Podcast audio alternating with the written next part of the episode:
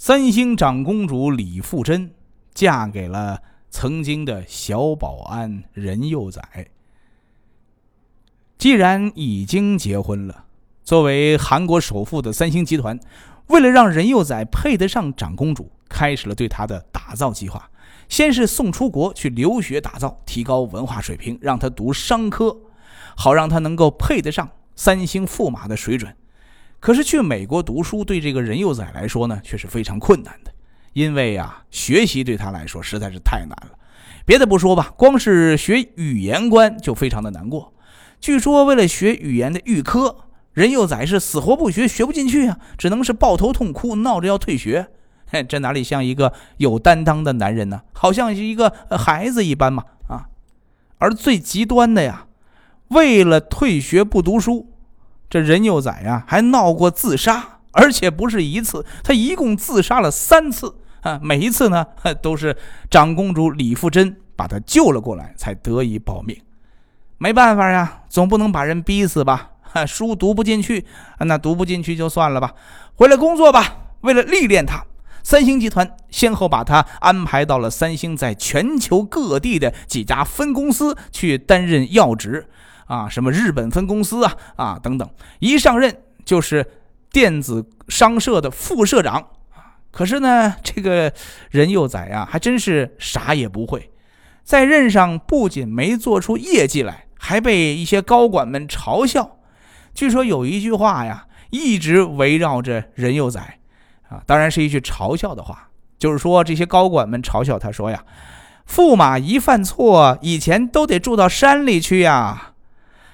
这学习学习不行，工作工作不成。得了得了，既然扶不上墙，那就回家吧，也别再逼他了啊。如果任幼宰好好当个全职的丈夫，也可以呀。”可这个任幼宰呢，偏偏不是个省油的灯，啊，大概他以为啊，能娶到李富真，后面就是一马平川了，没有任何困难了。没想到的是，结婚之后才是一个开始啊，困难还多了去了。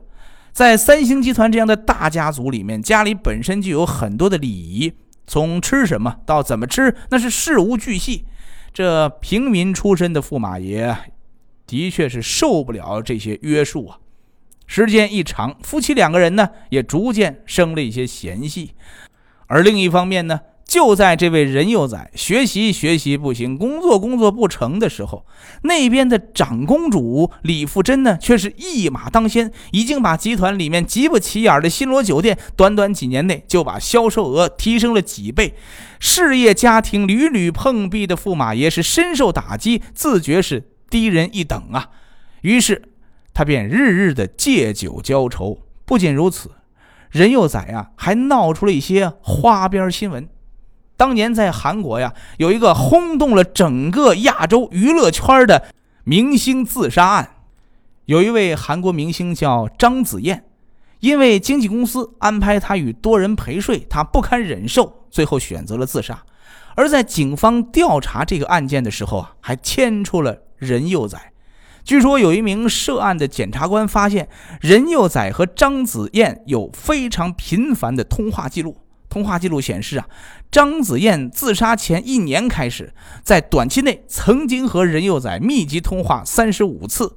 就在张子燕自杀前一年开始，也就是在二零零八年的六月份，张子燕曾经频繁的和一个特定的电话号码联系。光是从六月六号到十七号这十一天，双方就联系了三十五次。除了有一次通话时间长达五分钟之外，大部分的通话时间都在一分钟左右。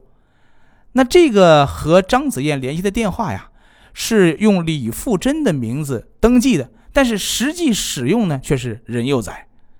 不过呀，当地的警方明明掌握了这个线索，后面呢却没有任何的调查。甚至都没有传唤过任幼宰，和张子燕这个案件的种种疑惑，后来也就没了下文了。都说站在风口上啊，谁都能飞起来，是吧？有了平台和资源的加持，即使是不那么优秀的人也能够发光发热。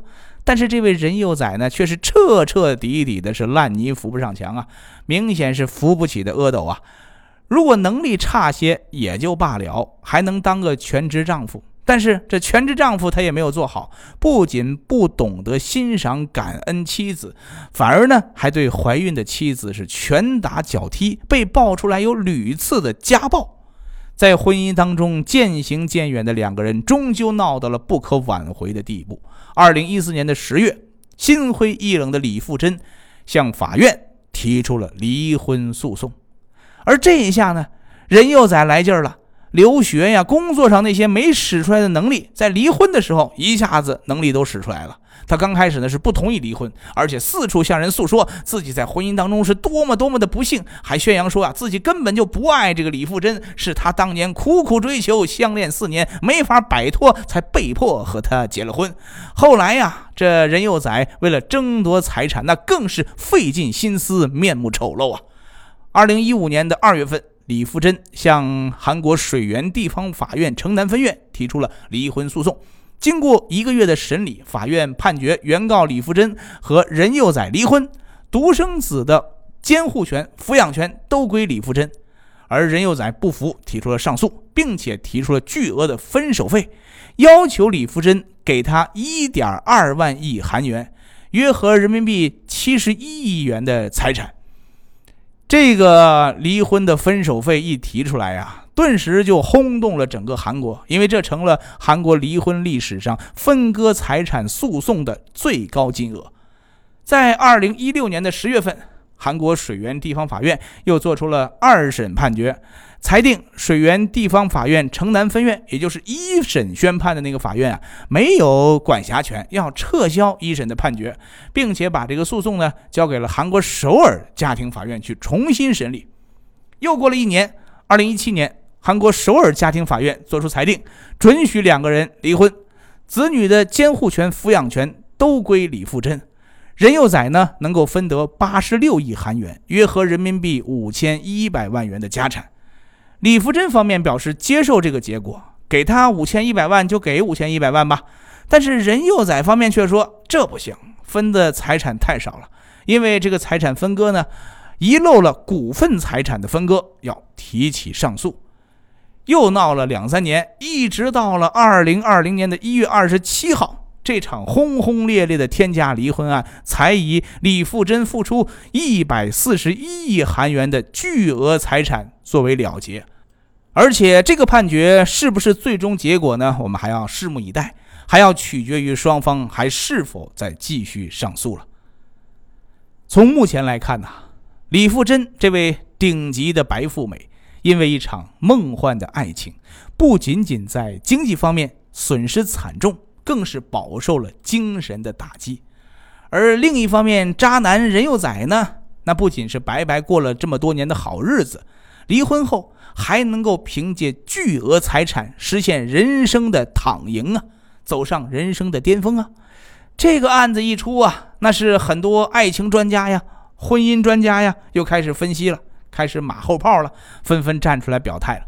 专家们说啊，无论是从精神层面啊，还是从这个情感方面，婚姻都得门当户对、势均力敌，否则就可能会落得是人财两空、损失惨重的下场。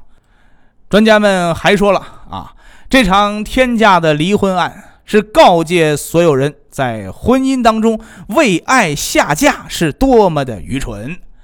还有法律专家也站出来说了，面对完全不对等却非要走在一起的婚姻，婚前的协议是非常重要的，做好婚前财产约定啊，那就没有以后的这么多麻烦了。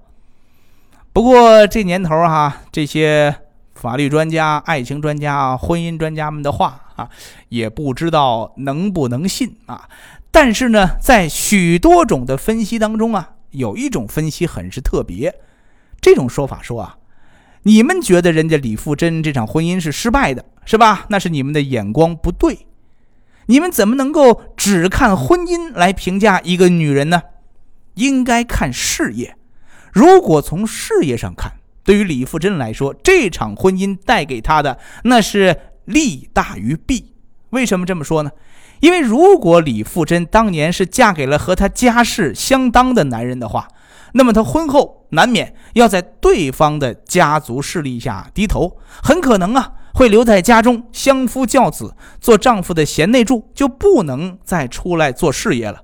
而且她嫁出去之后呢，她相当于脱离了三星家族，自然就很难分到父亲的产业了。可是她下嫁给身份地位都不如她的保安任佑宰就不一样了。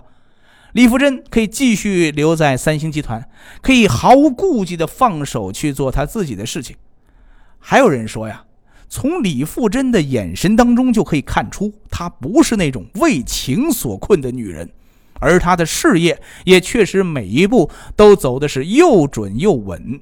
结婚九年之后才生了第一个孩子，就足以证明这一点。而这中间的几年时间，被李富珍用来打拼事业、做业绩，获得了他的父亲以及整个三星集团的信任。在地位没有稳固之前，李富珍的重心一直都是工作，不是感情，也不是婚姻呐。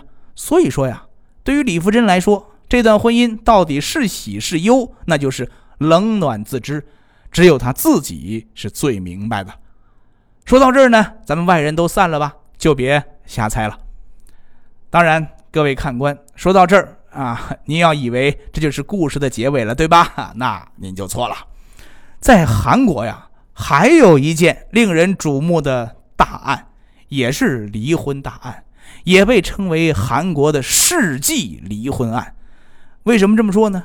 因为离婚的双方啊，一个是总统的女儿，一个是大财团的公子。那这个案子呀，咱们要下期。